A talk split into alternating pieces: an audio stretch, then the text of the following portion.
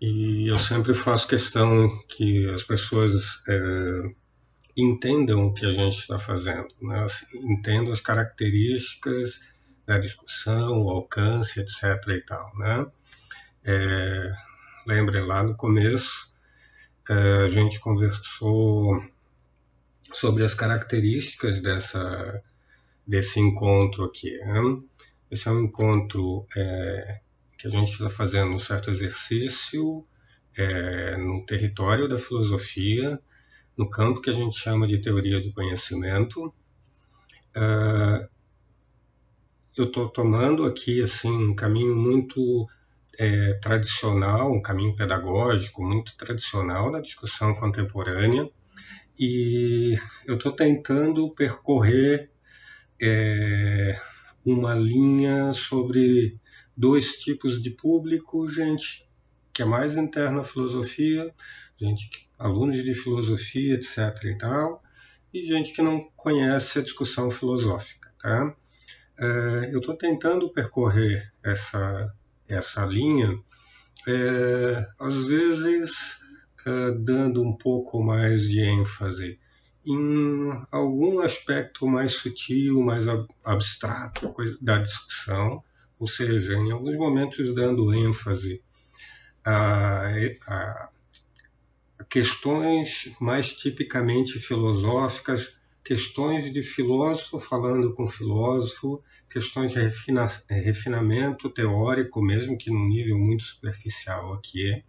E em outros momentos eu estou tentando é, lembrar ao público mais leigo é, o impacto cultural daquilo que a gente está fazendo aqui. Tá? É, eu vou começar exatamente por esse último ponto aqui, e já com ele eu vou é, preparar a entrada para voltar ao nosso ponto um pouquinho mais, mais teórico. Tá? É, vejo, mesmo a gente que é da filosofia, às vezes tem que lidar com certas expectativas, até dentro dos departamentos de filosofia, por parte de alunos, às vezes por parte até de, de filósofos profissionais, certa expectativa é, é, em relação ao lugar a partir do qual o filósofo fala. É, muitas vezes a gente consome assim e reparem nas, nas redes sociais, etc., alguém pega e posta um artigo é, emitindo opinião, um artigo escrito por algum, alguém que por acaso é um filósofo, e, e posta isso assim como se o indivíduo estivesse fazendo a análise definitiva de uma situação concreta, por exemplo. Hum? Bom, é, filósofos profissionais, assim como médicos profissionais, assim como psicólogos profissionais e por aí vai, uh, têm muito a dizer sobre muitas situações.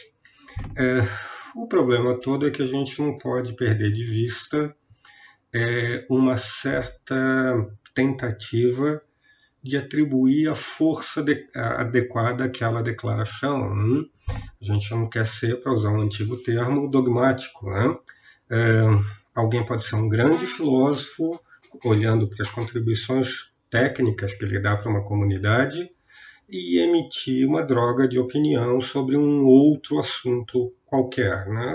Isso parece ser muito comum na história da, da, da filosofia, na história de qualquer tipo de, de disciplina, muito, muito provavelmente. Né?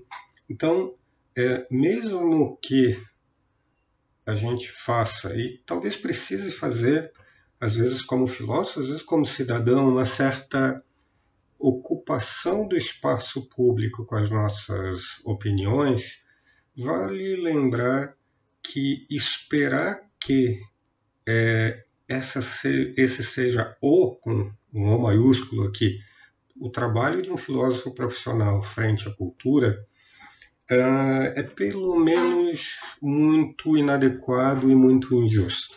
Tá?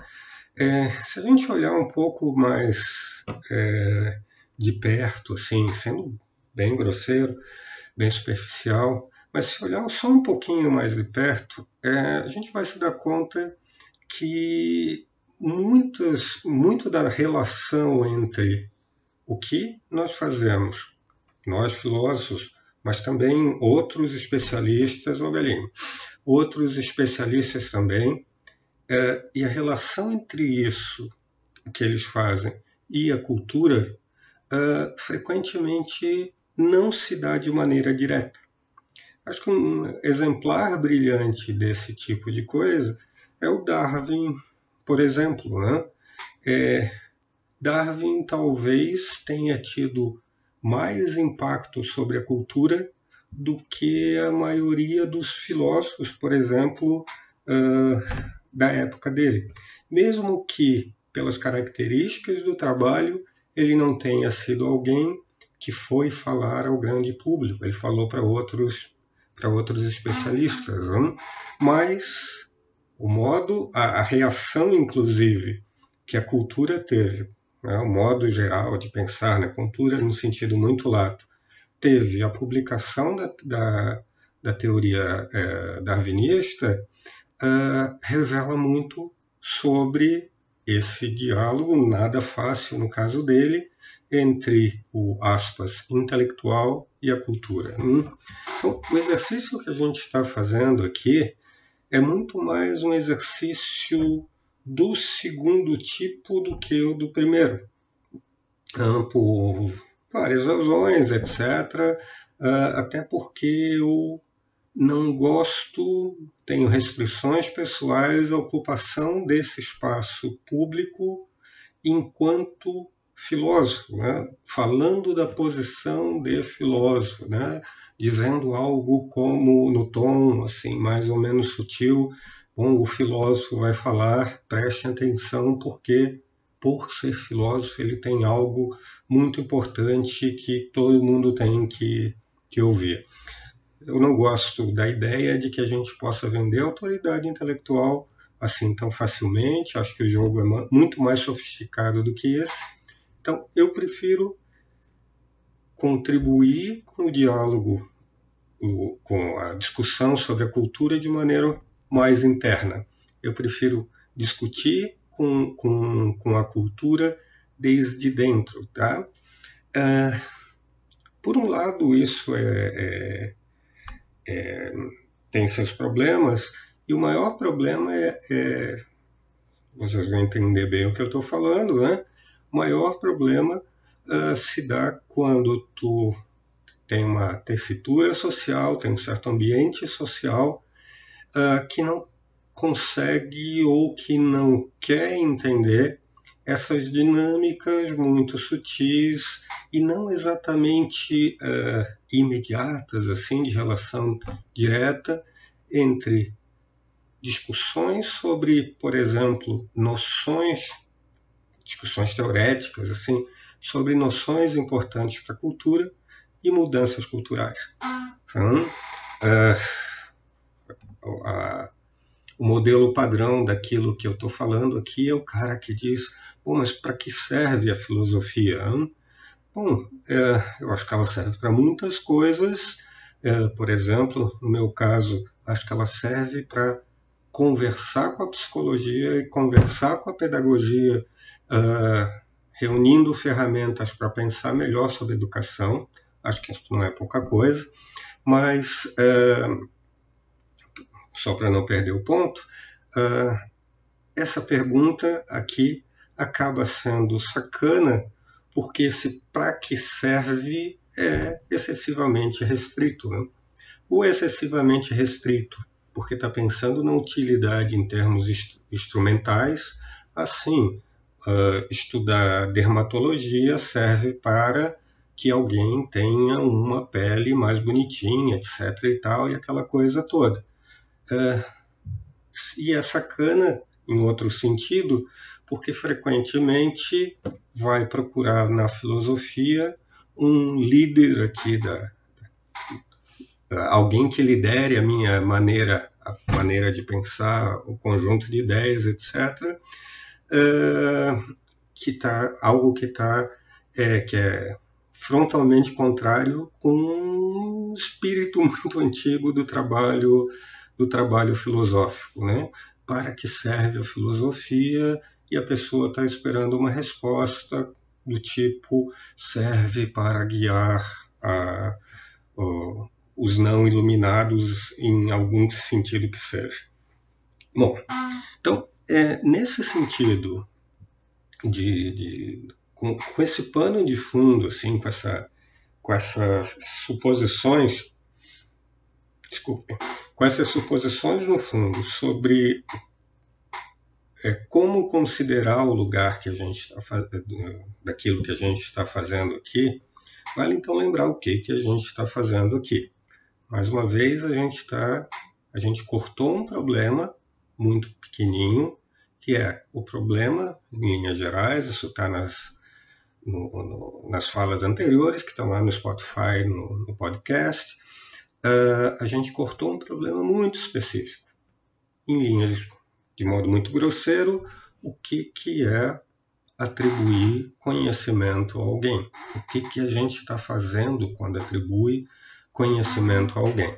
Hum, é, é, a gente tem, é, como eu falava, um certo é, é, um certo histórico aqui de é, que nos permite ver impactos indiretos dessa discussão. Eu vou tentar tornar isso aqui um pouquinho um pouquinho saliente saliente hoje, tá?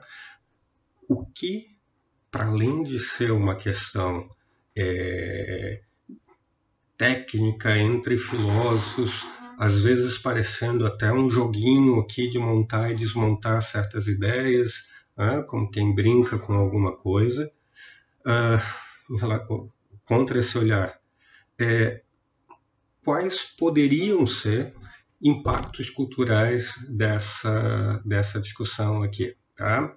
Para exemplificar, antes de ir para o nosso ponto, eu vou usar o problema da vagueza que a gente trouxe ontem aqui. Né? Notem, é, notava, e, o que eu vou falar aqui é, é mais uma construção do, de um caso em favor da minha ideia do que exatamente uma reconstrução histórica de eventos. Tá? Eu usei como eu exemplo, para falar de conceitos vagos, né? Uh, um caso muito trivial, um problema envolvendo cores. Né? Pensem por um outro caminho aqui e eu vou remeter para o Darwin que eu já mencionei aqui. Né? Uh, qual é o grau de separação entre mamífero e ave?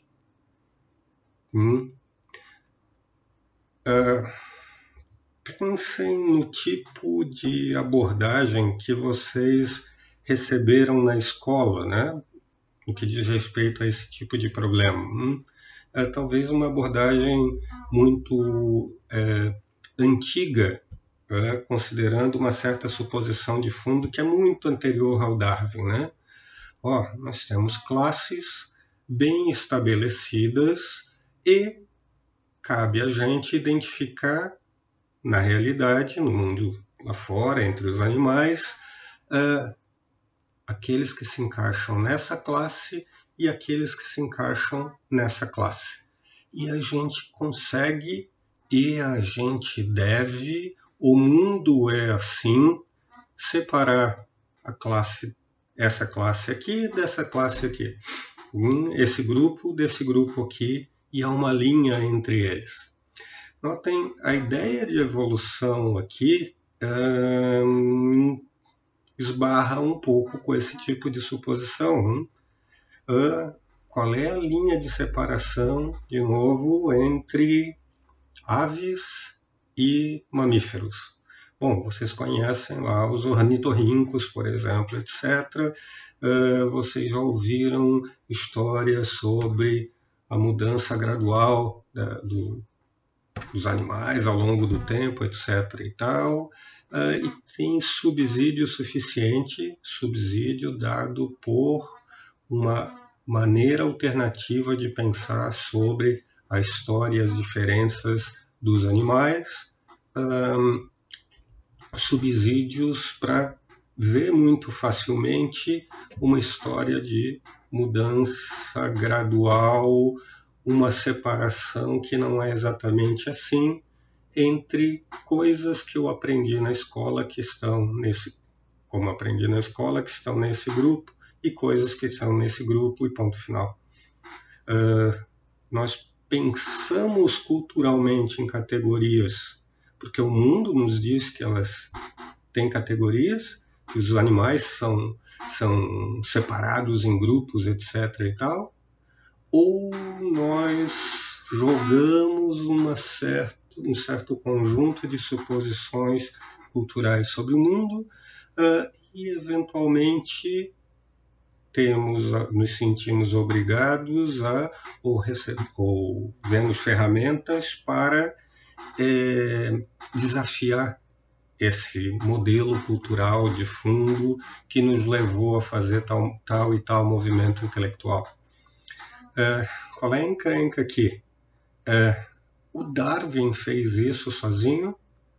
Bom, olha para a história da ciência e como eu estou sugerindo aqui, talvez olhar para uma história da cultura, etc. e tal, uh, nos ajude a revelar contra uma também imagem muito comum até nas escolas contra a ideia de que bom as coisas vêm bem estabelecidos e alguém levanta a mão no meu exemplo Darwin e diz não não vejam todos vocês pensaram errado a gente deve pensar a partir desses pressupostos ah, parece que não é exatamente essa imagem que a gente encontra quando a gente olha mesmo que superficialmente para a história da ciência a gente encontra uma história que não tem um caminho só, assim, de, de um modo de pensar só. Quando a gente olha para trás, a gente vê um monte de modelos alternativos que durante muito tempo não foram levados a sério. Alguns deles, durante muito tempo, não foram levados a sério e morreram e sumiram da, da história, mas muitos que vão ficar numa posição muito, muito marginal, e que, mas que vão alimentar, mesmo que indiretamente, etc. e tal, lá na frente, alguém que, com outros subsídios, etc. e tal, consegue se colocar na posição, aí sim, de aparecer como aquele que está levantando a mão, mas está levantando a mão em cima de um monte de gente. Né? Então, essa uma visão um pouco mais dinâmica da, da do modo como a gente encara uh, as nossas ideias, as teorias científicas, uh, as próprias relações culturais, etc. e tal, talvez colocasse, atribuísse um pouco mais de valor para essa posição do filósofo ao lado de outros especialistas como alguém que está sempre lembrando maneiras alternativas de pensar e lembrando que, com, a partir dessas maneiras alternativas, que talvez as maneiras tradicionais, etc., carreguem algum tipo de suposição não bem examinada, uh, aceita uh, de barato, uh, etc, etc e tal. Então, não é, é importante para mim aqui que a gente não encare essa discussão como um jogo intelectual, apesar de às vezes ela parecer isso. Né? De certo modo, lá no fundo, a gente quer, o que eu quero aqui, é discutir cultura com vocês. Mas não daquele modo mais geral, mais especulativo, etc. e tal, discutir um aspecto, um certo detalhe da nossa vida cultural por distribuição de, de trabalho. Né? Bom, então, feito isso, vamos lembrar como a gente está discutindo cultura, então. Né? A gente está discutindo um pequeníssimo aspecto da nossa cultura, mas que carrega, de novo, um monte de pressuposições, algumas pressuposições talvez não examinadas, algumas pressuposições talvez tomadas de maneira inadequada, com muita força, ou, ou algo do gênero, tá? Uh, com impactos na nossa vida cultural, com impactos na nossa educação, por exemplo. Né? Lembrem, já dei exemplos dizendo que, olha, vou sugerir aqui que às vezes certos bordões que a gente carrega para a escola, bordões que acabam orientando a nossa ação como professores, como pais, etc., em relação às crianças em fase de, de escolarização, uh, talvez não sejam exatamente bem é, examinados, uh, talvez não sejam apropriadamente discutidos, etc, etc e tal. A gente está discutindo cultura? Sim, a gente está discutindo cultura. Hum, no caso aqui, está discutindo como a gente estrutura um elemento, inclusive muito importante da nossa cultura, uh, chamado escola, né? os ambientes de educação uh, formal. Tá? A gente está discutindo, então, voltando, um ponto muito específico, o que, que é, o que, que a gente está fazendo quando a gente atribui conhecimento a alguém.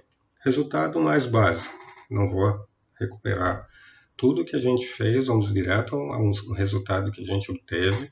Olhem, no, no, escutem no, no, no podcast, está tudo lá a gente está atribuindo três coisas às pessoas, né? Três propriedades, características. As pessoas, não. A uma pessoa, em particular, um determinado tempo, em relação a uma determinada descrição do mundo. Hum? Uh, uh, eu já usei o copo aqui, eu já usei um lápis aqui, então eu resolvi ficar mais criativo. Eu trouxe o Kenny, quem não conhece o Kenny tem que conhecer, né? Salt Park, o segundo melhor desenho da história da humanidade. Primeiro são os Simpsons, todo mundo sabe. Uh, o Kenny é o, para quem não conhece, é o pobre da turma e muito simbolicamente ele é só isso aqui, um um capuz fechado e a gente nem entende o que ele fala porque o capuz está fechado. É o pobre da turma.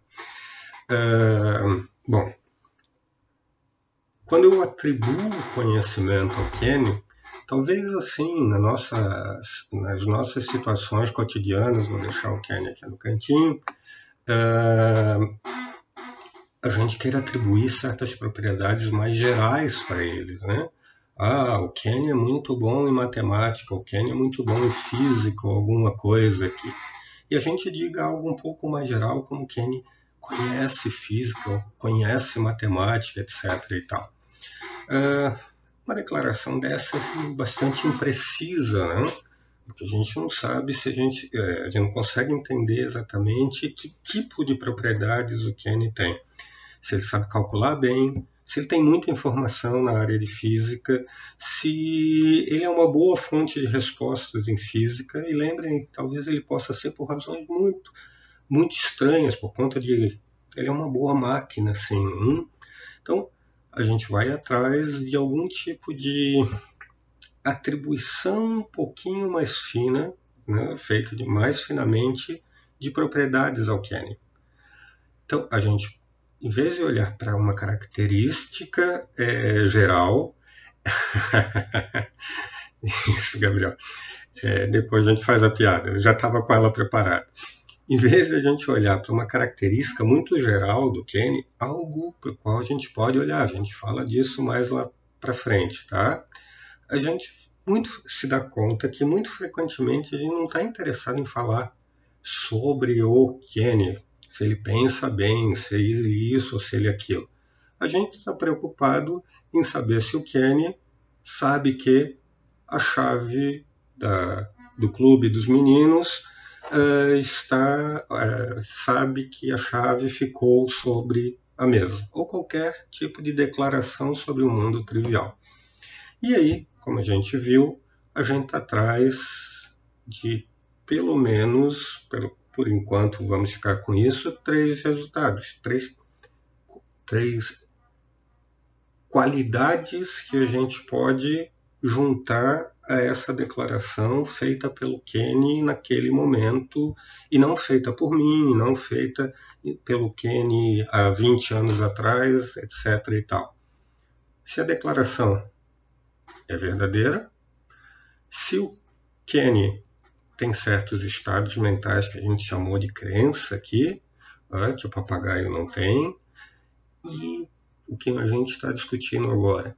Se a declaração é feita pelo Kenny de modo apropriado. Hum? E a gente chamou isso, usando o vocabulário contemporâneo, de justificação. Lembrem, a gente construiu um certo modelo de justificação aqui. Não? Esse modelo, muito grosseiramente, propunha, vamos colocar nesses termos, um certo teste para justificação. O Kenny, ok, eu não vou imitar o Kenny falando, ok? O Kenny faz a declaração de que, olha, a chave está sobre criado mudo, alguma coisa assim. Nós viramos para o Kenny e não importa a nossa motivação, perguntamos para ele o que, que motiva essa declaração. E o Kenny começa a dizer coisas como: Bom, eu deixei a chave ontem, uh, eu moro sozinho, ninguém poderia ter mexido, e coisas do gênero. A gente olha para essas informações adicionais, a gente, como observador, nota que elas sustentam, hum, elas estabelecem uma, uma relação de apoio, etc., com a, é, em relação à frase que a gente está é, querendo avaliar. Hum, lembrem, a chave está sobre a mesa. A gente, aspas, olha para o Kenny, para a mente do Kenny, se dá conta que ele não está tentando nos enganar, que ele acredita na, naquilo que ele está falando, que ele tem uma certa capacidade de ter, inclusive, os estados mentais, etc., assim, apropriados, e a gente supõe que o Ken está dizendo que a chave está sobre a mesa, porque, assim como a gente, ele olhou para a declaração, olhou para as outras informações dadas pela memória, dadas pela percepção dele, dados pelo testemunho de alguém. A mãe dele gritou: é, a chave continua aqui sobre o criado mudo, etc, etc e tal. E o Kenny, nós supomos, olhando para ele, também está fazendo esse movimento de passar dessas informações para a declaração é, de que a chave está sobre a mesa. Como nós supomos está tudo bem aqui, que essas declarações foram bem, essas informações adicionais foram bem colhidas, que a relação entre elas e a frase que a gente está querendo avaliar é uma relação apropriada, etc, etc e tal, a gente supõe que o movimento intelectual entre que nós fazemos como observadores entre essas informações e a, a frase está a chave está sobre a mesa é apropriado, é bom, etc. Tem um certo tipo de valor. Nós consideramos que o Kenny também fez exatamente esse movimento que nós estamos jogando bom. E aí a gente olha para o Kenny e diz: tá tudo bem com a sua declaração. Notem, o que a gente está dizendo aqui? A gente está dizendo que essa declaração do Kenny é verdadeira? Uh, não. Imaginem que a gente está escutando ele falar agora e assim a gente nem está no quarto, assim, porque se a gente estivesse no quarto a gente suporia assim muito fortemente que a declaração é verdadeira. A gente está longe, né? a gente está falando sobre algo no futuro, né? eu encontrarei a chave do carro sobre o criado mudo lá do quarto. Uh, a gente não está agora supondo que não a declaração do Kenny não pode estar errada. A chave de fato está lá nesse momento, isso é indiscutível. A gente não está pedindo, por exemplo, que a declaração do Kenny seja certa. A gente está pedindo algo mais fraco, que as motivações aqui associadas à declaração do Kenny sejam, no sentido muito geral, apropriadas.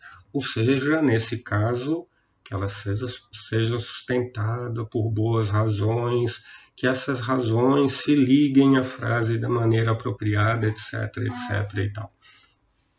Como a gente viu, bom, primeiro, é, essa suposição, é, explicação do fenômeno aqui de atribuição, de justificação para o Kenny, é, é muito, muito razoável. Hein? Muito frequentemente a gente aplica esse tipo de teste que eu sugeri e muito frequentemente a gente espera que as pessoas, é, a gente atribui valor a esse tipo de teste. A gente faz isso, por exemplo, na atividade científica o tempo todo, né? A gente não pede que um médico diga como as coisas são. Diga como a gente deve agir para obter tal e tal resultado. Eu não estou falando de eu, leigo, e um médico que eu acho que é um bom médico e obedecer aquilo que ele diz. O que eu estou falando é: um médico precisa apresentar razões para acreditar para os outros médicos, ok? Isso separa, por exemplo, é, eventualmente crença razoável, né? crença justificada, vamos supor, no futuro sucesso da cloroquina, uh, de crença insana no sucesso da, da cloroquina. Notem, a gente está avaliando não se o sucesso se dá ou não, ou vai se dar ou não. A gente está avaliando a posição, as uma certa característica num, determin, num determinado instante presente ou ausente em quem faz a declaração. Lembrem, duas pessoas podem fazer a mesma declaração, uma sabe que, supondo que tem crença verdadeira justificada, e a outra não sabe que. Porque, por exemplo, não tem justificação. Tá? Nesse, esse primeiro modelo é muito, muito razoável. Tem um apelo nas nossas práticas cotidianas, não tem nada de bobagem aqui. Como a gente viu, porém, uh, uma série de desafios associados a esse, a esse modelo. Tá? Ah, é, eu não vou recuperar os desafios, só quero lembrar algumas coisas antes do passinho adiante. Tá?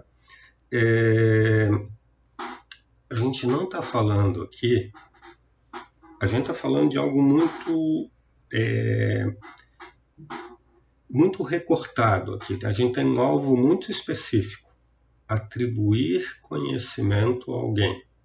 A gente não está falando de atribuir certeza, a gente não está falando que aquela pessoa se considera ou se coloca numa posição de ausência de erro, nada, nada disso.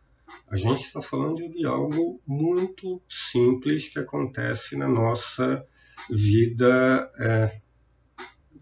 Júnior, vai, vai ficar na, no Instagram, tá? É, que acontece na nossa, na nossa vida cotidiana. Né? Ah, sim, eu sei que a chave do carro está sobre a mesa. Notem, a gente não compra esses compromissos mais pesados, como certeza, etc. e tal, ao fazer esse tipo de declaração, tá?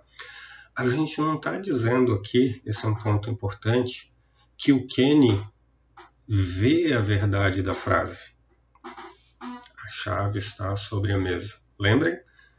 Quando a gente falou de verdade, a gente disse que ia chamar, usar essa palavra para captar uma coisa muito mais simples do que isso.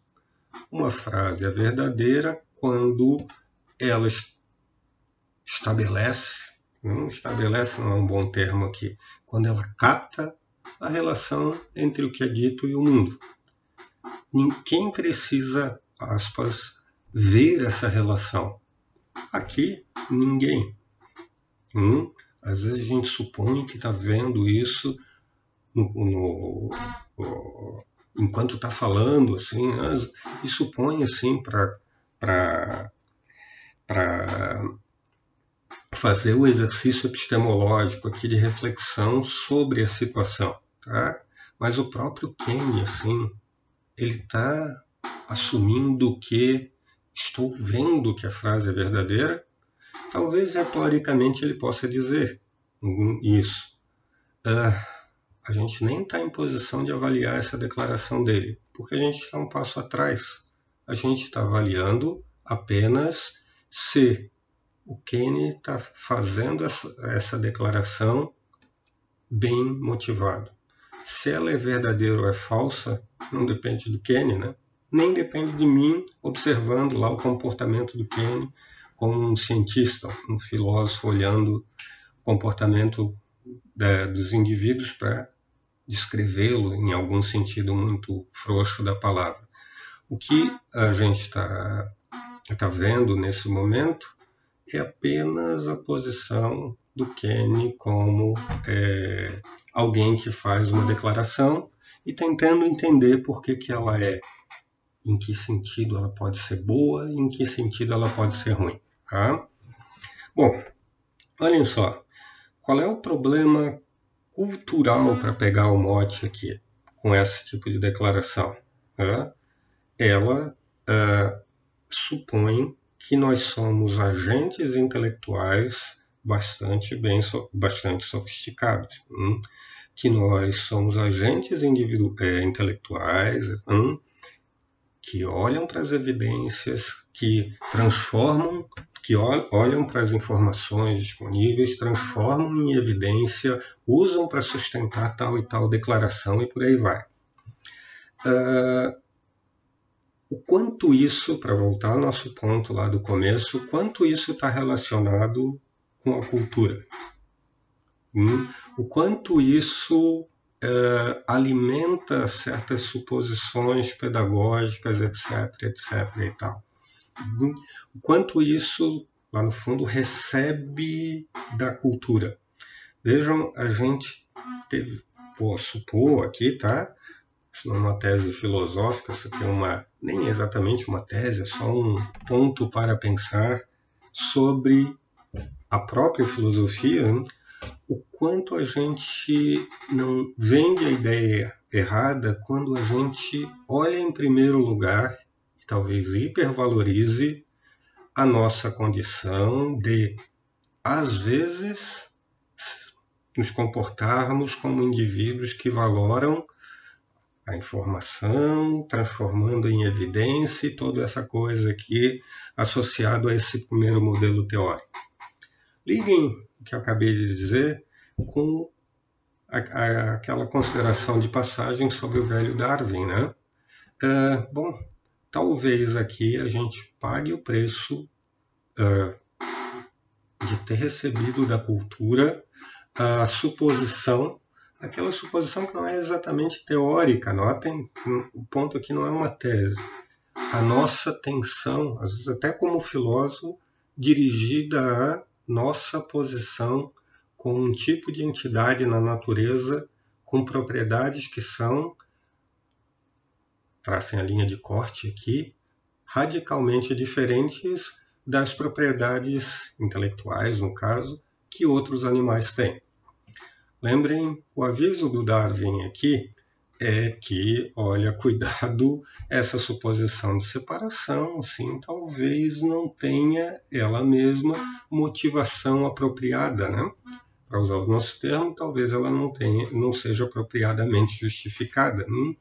Uh, qual é o lugar da reflexão, que é exatamente isso que a gente está cobrando do Kenny aqui, é na nossa vida cotidiana, na vida de outras entidades e, claro, perguntas que eu nem vou fazer aqui. O que, que é exatamente essa tal de reflexão? Hum, a gente precisa só da versão mais. A, da primeira pergunta aqui, né? A, qual é o lugar dela nas nossas vidas? Hum, talvez o primeiro modelo diga algo forte demais essa capacidade reflexiva suposta para avaliar as informações, etc. e tal, é, como eu falei, talvez seja sofisticada demais. Hum. Darwin nos ajuda aqui, nos dá uma certa pancada, uh, uma certa pancada a essa, essa suposta né, é, aceitação tácita assim, de que nós somos boas máquinas reflexivas, uh, uma pancada que talvez seja muito indireta. Provavelmente ele não está pensando lá na gente aqui, etc. e tal. A gente aprende a pancada, escuta a pancada e diz que tal rever, que tal olhar melhor para a gente. E aí ontem eu sugeri uma maneira alternativa de olhar para os agentes intelectuais, os agentes epistêmicos, né? É, vamos olhar a partir de um ponto um pouco menos idealizado, né? Hum? Uh, vejam, frequentemente aquele, esse primeiro modelo reflexivo, etc. e tal, uh, parece que ao longo da história ele nos levou a negar a possibilidade de conhecimento para animais.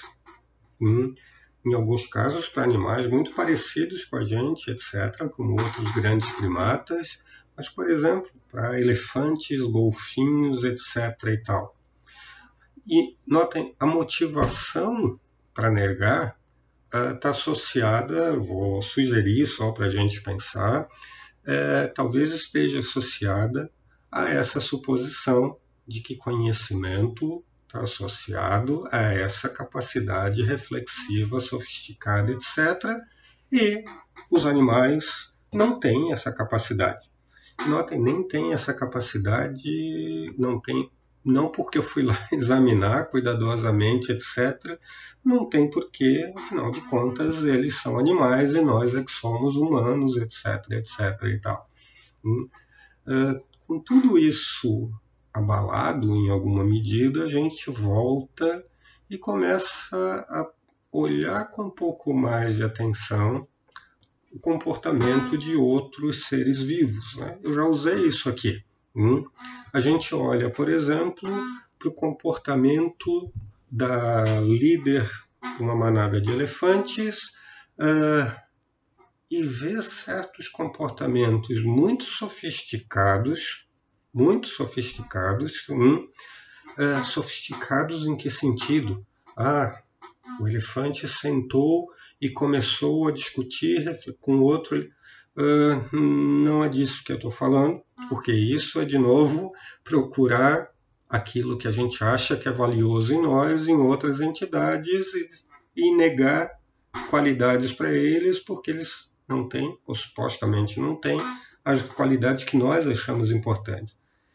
O comportamento sofisticado aqui hum, tem a ver com, por exemplo, um ano depois, aspas, lembrar hum, uh, o caminho para aquela fonte de água que é a última fonte de água uh, durante a seca, etc. E tal. Como é um evento sazonal, etc., o intervalo de tempo é bastante grande e, a despeito disso, um observador externo vê algo que parece ser difícil de discutir. A líder da manada, é, guiando a manada para aquele lugar. Talvez, vamos supor aqui, fazendo inclusive o mesmo caminho, etc, etc e tal. Notem, eu não quero, obviamente, eu nem tenho as ferramentas para discutir o quanto há ou o que, que é o comportamento intelectual de um elefante. Agora, algumas coisas parecem nos desafiar aqui. É, parece difícil explicar isso. Apenas tive um professor que sempre dizia, não, isso é instinto, né? É, e de qualquer maneira, é, a gente começa a olhar as entidades, é, outros animais, por exemplo, e começa a ver coisas muito parecidas com o que nós fazemos. Um, a gente posiciona indivíduos no nosso ambiente cultural em posições de autoridade no que diz respeito à qualidade das declarações dele sobre o mundo, muito, muito rapidamente. Hum? E muito frequentemente a gente age como os outros elefantes da manada. Hum? O que, que a gente faz? A gente identifica, a gente pensa sobre essa fonte? Não. A gente reage a uma boa fonte de informação. Bom, nós mesmos, né? A gente reage ao que a gente julga. Lembrem, saímos do modelo do Kenyan. A gente reage a algo que a gente toma, para não usar julga, uh, toma não reflexivamente, parece, uh, como sendo uma boa fonte de informação. Por exemplo, humanos, tipicamente em situações comuns, tendem a considerar a visão como boa fonte de informação. Hum? Aí a pergunta vem: a, gente toma a cada momento a visão como uma boa fonte de informação ou a gente simplesmente faz algo que não é pouca coisa, hum, uh, mas que é muito menos sofisticado do que refletir sobre a visão, tomar a informação que ela dá como evidência, faz algo é, que é simplesmente reagir àquilo que a, a visão me dá. Vocês voltam para casa e vocês colhem informações sobre o caminho, etc. e tal, ou vocês reagem a, ao ambiente de um jeito que não é tolo, notem? Tanto não é tolo que vocês chegam em casa hum, e fazem isso repetidas vezes. Hum. Então vejam, talvez assim uma maneira de, diferente de pensar sobre a cultura acabe impactando. Aqui não é a filosofia que impacta na minha sugestão. Lembre, isso não é uma tese, é só para a gente pensar aqui. Na minha sugestão aqui é a biologia que impacta na filosofia. Bom, talvez a filosofia tenha impactado na biologia, que tenha impactado na filosofia que a gente faz hoje, uh, uh, dizendo para a gente: é, olha só, a gente talvez reflita muito menos do que a gente considera, e olha só, talvez começar o trabalho filosófico olhando para a propriedade da reflexão que nós efetivamente parecemos ter, etc., uh, não seja um bom caminho. Que tal começar por outro lugar? Que lugar? Bom, segundo modelo teórico que a gente tem então em epistemologia, sendo muito, muito grosseiro, justificação não tem o. A gente não deveria explicar a justificação tomando o conceito primitivo, como conceito primitivo, como ideia primitiva, a ideia de evidência com tudo que ela carrega, que a gente já viu aqui. Uh, a gente não devia tomar, porque notem, a gente está, ao fazer isso, atribuindo o valor intrínseco à reflexão. A reflexão parece ter muitos méritos aqui, ninguém vai jogar isso fora. Hum? Porém, ela tem valor intrínseco. Lembrem, a gente já lançou alguns desafios sobre isso, né? O cara construiu uma explicação sobre algo, essa explicação é toda organizada, toda cheia de detalhe, sofisticada, tem uma, uma, uma articulação interna muito boa, ela é coerente, etc. e tal. Só que eu estou falando de, uh, por exemplo, Star Wars. Hum, apesar de ela ter um monte de qualidades reflexivas, né? Imaginem, alguém que montou aquela história toda com todos aqueles detalhes, assim, não foi jogando é, ideias sobre o papel, né? Precisou articular, precisou pensar que a descrição daquele planeta precisava, sei lá, mas o, o que? Precisou olhar para uma certa coerência interna dessa descrição das coisas, blá, blá, blá, blá. Tá? Uh, só que a despeito de todas essas propriedades, ninguém, nenhum de nós, supõe que ela descreve essa história, a realidade, né? descreve o mundo exterior ou qualquer coisa assim. A gente não vê Star Wars para guiar a nossa ação em algum sentido estrito da coisa. Hein? Então, pegando isso tudo, a sugestão agora é: ok, a gente vai guardar lugar para reflexão, a gente vai guardar lugar para coleta de informações, etc, etc.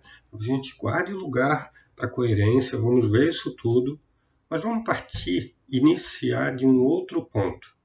Vamos iniciar do ponto, é, tomando a ideia central de boa reação a boas, de reação apropriada a boas fontes de informação. Tá, mas o que é uma boa fonte de informação aqui? Como é que a gente explica isso? Uma boa fonte de informação não é aquela para qual eu tenho evidência de que ela é uma boa fonte de informação. Uh, lembrem, não é isso que a gente faz no dia a dia a maior parte do tempo. A gente reage à boa fonte de informação. A gente não julga o tempo todo se algo é uma boa fonte de informação. Tá, então onde eu vou botar o valor? Bom, no que, que a gente está interessado, mais primariamente, quando a gente está interessado em atribuir conhecimento a alguém. Está interessado em dizer, lembrem lá, que aquela pessoa pensa bem? Uh, resposta padrão aqui, não exatamente. Em última instância, a gente está interessado em gente que diz a chave está sobre a mesa, a gente vai até o lugar onde está a mesa e a chave está lá. A gente está interessado na verdade. Hein? Então, lembrem a história lá do pescador, o dedo do pé doendo, etc. Se algo é uma fonte que nos fornece uma qualidade, uma quantidade apropriada de verdades, se alguém reage a isso, seguindo o que essa fonte diz, no geral, grosseiramente falando, esse indivíduo, esse ser ou sei lá o que, está se comportando epistemicamente bem. Está justificado, merece crédito, etc, etc e tal.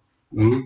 Se eu reajo à minha visão, hum, mesmo sem ter julgado a, a minha visão, ah, supondo que a minha visão funciona bem e entregam boas descrições sobre o ambiente, etc. e tal, uh, vamos começar daqui. Hum?